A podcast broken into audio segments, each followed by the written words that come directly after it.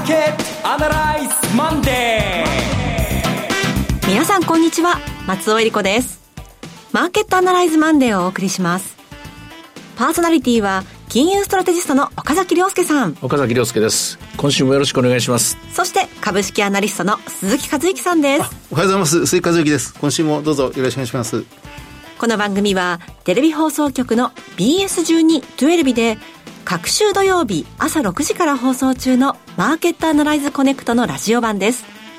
海外マーケット東京株式市場の最新情報具体的な投資戦略など耳寄り情報満載でお届けしてまいります。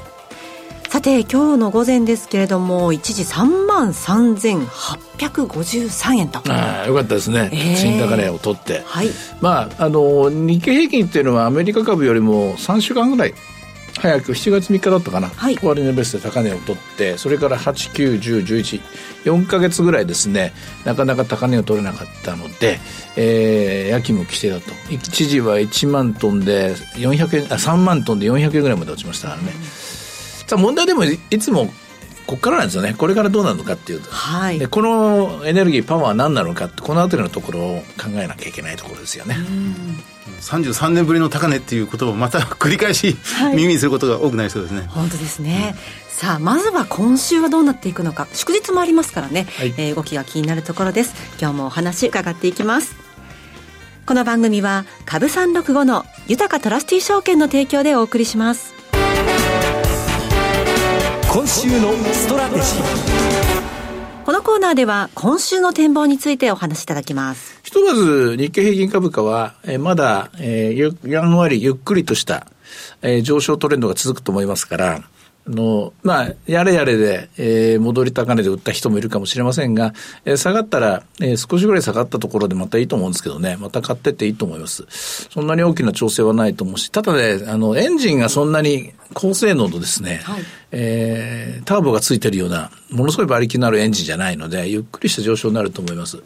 でそもそも7月3日でなんでまあ、高値が、そこで止まったかっていうと、まあ、アメリカの金利上昇を心配してとか、まあ、それから、えー、日本でのインフレの進行を心配したとか、まあ、今となってみれば、なんかちっちゃいネタをいっぱい持ってくるんですが、うん、基本的には、あの、言うほど利益出てないみたいなところで、はい当たり前ですけどもね、あの、そんなに世の中変わってないのに、1年や半年で急に利益がボンボンボン出るわけじゃないのでですね、えー、このあたりのところを考えると、これぐらいのスピードがちょうど良かったんじゃないのかなという気気がします。構造的には何も変わってません。日本株は世界で唯一の金融緩和国です。で、金融緩和の仕組みというのが、これ構造的にビルトインされてますから、はい、半年1年の話ではないので、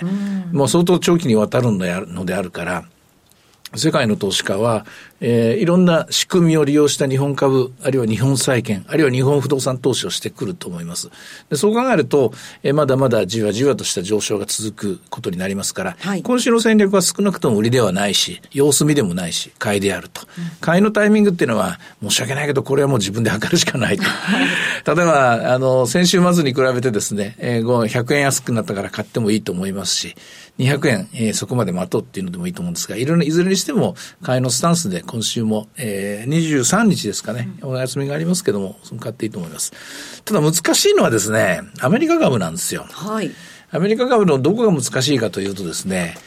さすがに5%はオーバーシュートだった。うん、これはテレビのマーケットアナライズのコネクトの方でもお話しましたけれども、あの動画の中で話したのかな。やっぱり原油価格が急に上がって、イスラエル・ハマスの衝突の後、えー、追い立てられるようにオーバーシュートしたというのが5%の真相だったと思いますし、で、それが、えー、その後調整して今4.5を切ってきた。で、4.5を切ってきたというのは、これもある意味、えー、12月の利上げがもうないだろうという、もう、えー、見通し。それから来年には、おそらく現現代の水準から比べるとですね、2回の利下げがあるだろうなと。あの、FRB は1回の利下げ、5.1、5から5.25までの利下げをですね、予想してるんですが、マーケットはもう1回分ぐらい、4.75から5%のゾーンまで入ることを予想しています。これはこれでよしです。これはこれでよしなんですけども、ただ同時にマーケットというのは、今、着地地点が3.5から3.75のところに、えー、そこが中立金になって、今の中立金利よりも1%ぐらい上に落ち着くと見てるんですね。まあ、だからこそドル円も今日も149円で止まってるという、高止まりしてるという現象なんですが、で、この状態が続くときに、果たしてアメリカの株全面高でいけんのかっていう、えー、ベースの長期金利や、えっと、短期金利が3.5%としたら、長期金利は、これなかなか4%切れないですからね。はいそれこそ、景気後退でも織り込まないと4%以下にならないっていう絵なんで、おそらく4から4.5というゾーンの長期化がもう今、えー少しずつ視野に入ってきてると思うんですね。4から4.5の長期金利の水準で、えー、それを上回るリターンを上げるアメリカ株っていうのは、100社あった時に何社ぐらいかなっていう、そこになってくると思うんですね。まあこれが逆にですよ、中立金利が2.5のままで、やがてまた2.5のままっていうことは、長期金利もまた3.5に落ちてくるっていうのであれば、そこまでの金融緩和を織り込むなら、わっしょいで全面高でいいと思うんですけれども、だけど、そこまでのですね、えーシナリオを織り込むということは逆に言うと、やっぱりそこそこの景気後退があるというええ見通しになりますから、これは一旦売りになるんですよね、株がね。だからどうしてもえー論理的に考えて戦略に矛盾が出ちゃうんですよ。だから論理的に考えて今戦略に矛盾が出ない方法を考えると、アメリカの長期金利が4から4.5で、中立金利が3.5まで上がっていく。で、ドルが高止まり。で、アメリカにはコストの高い、えー企業コストが、企業のですね、ビジネスのコストが高い時間が、やっぱりあと3年ぐらい続く、3年ぐらい続く中で、例えば話は変わるんですけども、小売統計、はい。無事過ぎたように見えるんですが、あれは金利が上がる材料がなかったから無事過ぎたんですけども、やっぱり中身的にはどんどん悪化していて、で、例えば、え番組でも紹介した家具とか、はい。あるいは、えー日曜園芸とかですね、ガーデニングとか、あの、ホームデポなんかが、やはり株価低迷してるんですよね。え。で、一方で、えーホームデポに比べるともっとでかい、えーえーウォルマートですね、はい。ウォルマートの株がずっと調子よく上がってたんですが、先週急落したんですよ。えうん。これはあの、あんまり大きくニュースにブルームバーグが書くぐらいで、まあ10月以降の消費がですね、落ちるみたいな見通しを出したので、そこ反応してるんですけどね。ええで、あの、ラジオを聞いてる方でもしも手元で PC の作業ができるならば、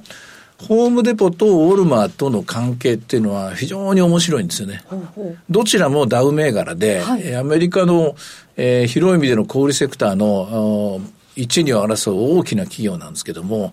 例えば今回で言うと、ホームデポっていうのは、2022年、21年の年末12月の段階で高値をつけて、そこからずっと高値取れてないんですよ。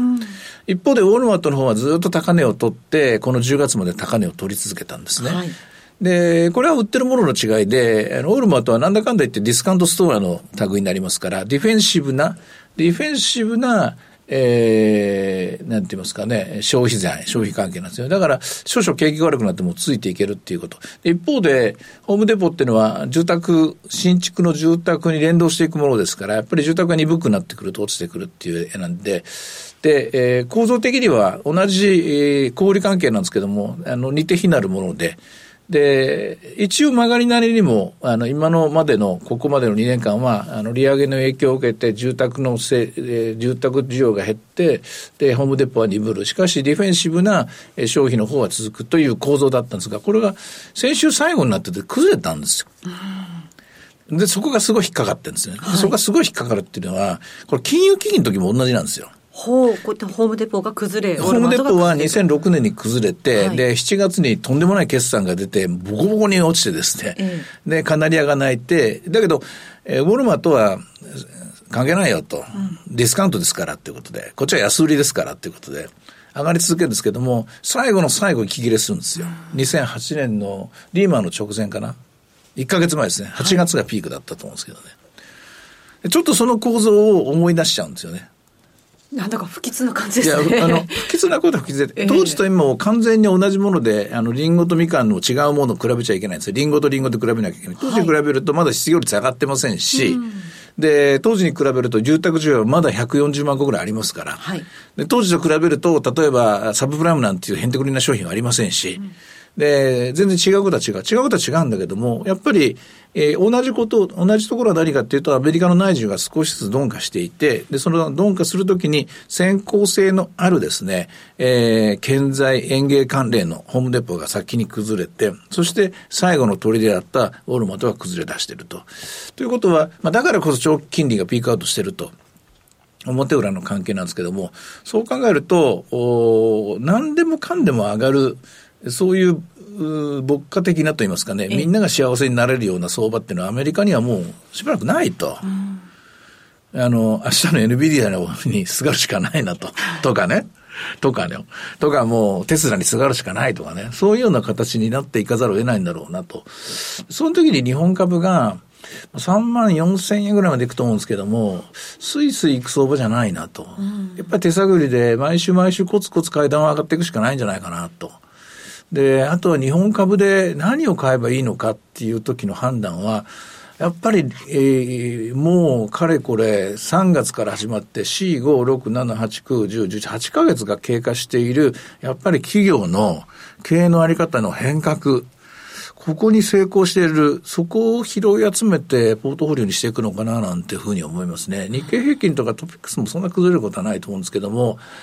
あの、ラジオを聞いてる人は中小型が好きな人多いと思うんですけども、やっぱり中小型株のえ PBR って全然動いてないですからね。これ PBR 上がんなきゃいけないんで。はい。えー、そういう意味ではですね、ちょっと今ざっくり言っちゃいましたけども、いやいや利益が出てないからとか、いやいや、あの BPS の伸び通りに上がってるからっていういろんな反論もあるんだけども、えー、今いろんな作業をしてて、この週末ですね、えー、今週ちょっと大きい仕事があるので、そういうのを集計してたんですけども、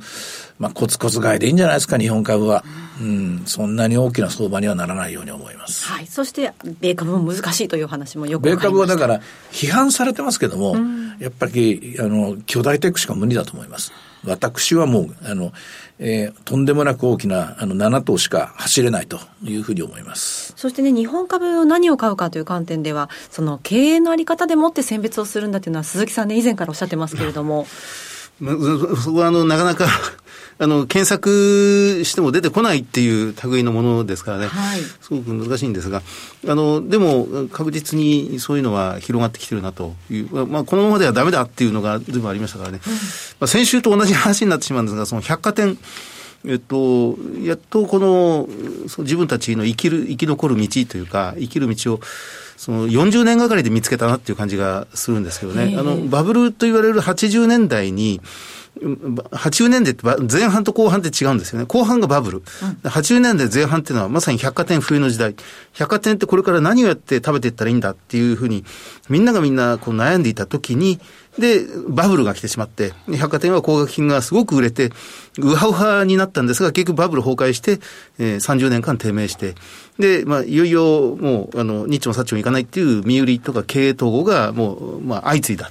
で、経営統合してもなかなか百貨店というのはうまくいかないっていうのが出てきたんですが、結局、不動産会社みたいな、テナントを人様に貸して、はい、あの、ビッグカメラに貸して収入を得るとかですね、あるいはアパレル会社に貸して、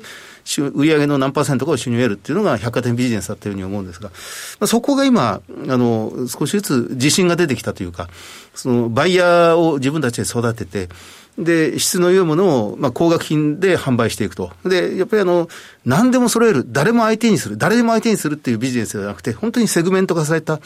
やっぱりこれはもう社会が、日本もそうですが、相当階層化してるんでしょうね。二極化してるというか、以前からそうだったんですけど、なかなか一億総中流社会っていうふうなキャッチフレーズのもとに認めてこなかったんですが、はい、やっぱり日本人ははっきりと、まあ、上流層の人たちとそうじゃない人たちが明確に分かれてるという中に気がついて、そのターゲットを絞り込んだビジネスに百貨店が今一斉に乗り出してる。で、成功しているところと、まだ途上のところが随分出てきていて、まあ伊勢丹なんかが一番成功しているところでしょうね。で、高島屋も、あの、経営統合を、画策したんですが、経営統合できずに単独の道を選んで、まあ、結果オーライかもしれませんが、あの、高島屋高島屋でうまくいってると。その二つが今、あの、見えてるようなところですけどね。やっぱり時間がかかります。40年、もっとかかってるかもしれませんが、まあ、そういうのが見えてきたような気がしますね。まあでも、もう待てない。は い。逆に言うと、そのダメなところは、株を売っちゃうか、やっぱり株、株主として、あの、経営者に物を申す時代になったと思いますね。で、例えば、一応今年の3月末からスタートですから、用意どんで、利益が出てんのに、例えば株が全然上がんないとかね。そういう会社がやっぱりどんどん出てきてるわけですよ。うん、で、えー、簡単に言うと、その、あの、日本の企業の株価が上がんないのは PBR が低い。なんで PBR が低いかってからあの、かというと、ROE が低いんだっていう、なんか、諦め論があったんですけども、で、ROE がそこそこ出てるのに PBR が低いという業態もいっぱいあるんですよ。えー、その、えっ、ー、と、ROE が高いのに、えー、PBR が低い、あの、とんでもないのは省いてね、例えば、とんでもないっていうのは海運とか、はい、とんでもないっていうのは、えー、非鉄とかこういうのは除くんですけども、やっぱり銀行なんていうのはですね、あの、ROE、あの、だいぶ改善してきたのに、PBR 極端に低い。鉄なんかもそうですよね。えー、あと何かな？あと、あと古いところ。あ、非鉄なんかもそうですよね。あと倉庫なんかもそうですよね。はい、あの、利益が出てたらそれなりに株価が反応していいんだけども、で、あるいは、もっと言うと BPS が高すぎるせいなんですよね。あの資産が大きすぎちゃって PBR が全然増えないと。アホみたいに、アホみたいにって言ったら、このやりますけど、ものすごい資産を持ってると、はい、もう株って上がんないんですよね、不思議と。そこなんですよね。ものすごく資産を持ってて、でそこそこ ROE で、結局 PBR が0.5倍とか0.7倍っていう、これってどうするの？という、この資産って誰のものなの？うちらのもんでしょ？って株主は言っていいはずなんですよ。というのを、ここからどうでしょうね、来春のあの、株主総会まで日本株が盛り上げていくと、日本株の、えー、中古型株、全面的に買われてくるかと思いますね。経営側がそれに気づくか、それと株主が気づかせるしかないでしょうね。怒鳴り込むしかないしか、あの、一気みたいなもんが必要なんじゃないですか。はい。さてでは、今日の株三六五の動きいかがでしょう、はい、えー、っとね、面白い展開でしたね。はい、えー、っと、今527円ですけども、484円から始まってるんですよ。3万3000円の。それがスルスルっと863円まで。まあこれは何かしら先物が引っ張ったんでしょうね。で、ここで高値を取った後、今度は逆にスルスルっと下がって、うん、で、今527円というところですね。えー、高値もみ合いという展開です。はい、今週は祝日がありますが、祝日でも株365は取引できますのでね、はい、ご活用いただければと思います。さて、いろいろ展望していただきました。各週土曜日朝6時から放送しています。マーケットアナライズコネクトもぜひご覧ください。また、Facebook でも随時分析レポートします。以上、今週のストラテジーでした。ではここでお知らせです。株365の豊かトラスティー証券から岡崎良介さんがご登壇される YouTube から飛び出しての無料の少人数制セミナーをご案内します。まずは12月2日土曜日東京で開催。岡崎良介の投資戦略セミナー in 東京です。そして12月9日土曜日東京で開催。マーケットディーパーリアルセミナー in 東京。ともに12時30分会場1時開演です。いずれも講師は岡崎良介さん。進行は大橋弘子さんです。プログラムは岡崎さん、大橋さんお二人によるクリック株365を活用した投資戦略。そして岡崎さんが現状分析から具体的な投資戦略、ウェブツールを使った Q&A も合わせてたっぷりとわかりやすく解説します。そして、マーケットディーパーリアルセミナー12月9日の時にはですね、セミナーの終了後、人数限定でコーヒーを飲みながら楽屋で直接お話ができる特別企画、楽屋アフタートークもあります。さあ、岡崎さん、12月2日、そして9日、東京ですね。今ね、温めてるネタがあるんですよ。はい。早く言いたくてしょうがないけど でも、この12月2日以降のところで、はい、あの、使った方がいいだろうなと思ってね、口チャックしてるんですけどね。えー、もう俺、このおしゃべりなんですぐ喋っちゃうんだけど、言っちゃいけない言っちゃいけないと思いながら今も言いそうになってるんですけどね、はい、そういう話をします。ぜひお楽しみにいらしてください。はい、こちらそれぞれ入場は無料です。定員は12月2日が50名、9日が80名です。応募多数の場合は抽選となります。なお、今回のセミナー受講は、セミナーに参加されたことがない皆様を優先的にご案内させていただきます。どうぞふるってご応募ください。会場は、大手町駅直結の KDDI 大手町ビル22階、TKP 東京駅大手町カンファレンスセンターカンファレンスルームです。12月2日の会場が 22D、そして12月9日の会場が 22E です。お申し込みお問い合わせは、豊かトラスティ証券セミナー情報ページよりウェブからお申し込みください。締め切りは12月2日東京は11月30日木曜日の正午12時までです。そして12月9日東京の開催分が12月7日木曜日の正午までです。応募状況によっては締め切りを前倒しする場合がございます。貴重な機会ですので、お近くにお住まいの皆さんぜひ振るってご応募ください。なお、ご案内したセミナーでは、紹介する商品などの勧誘を行うことがあります。あらかじめご了承ください。以上、株365の豊かトラスティー証券からセミナーの情報でした。